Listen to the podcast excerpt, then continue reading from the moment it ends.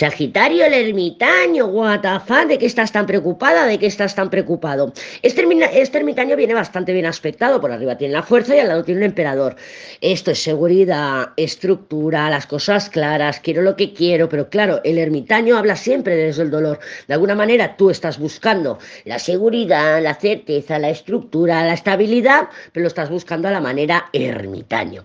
No comunicando y cuando comunica el ermitaño lo hace desde el dolor. Entonces, no estás sola, no estás solo, Sagitario.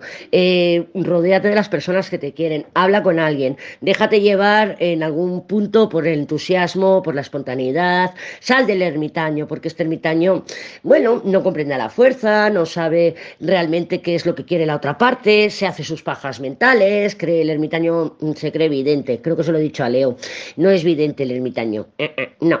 Entonces el ermitaño pues se cree que lo sabe todo, se programa los puentes antes de, de llegar a ellos, tiene una energía muy saturnina, pero genera separación, genera aislamiento.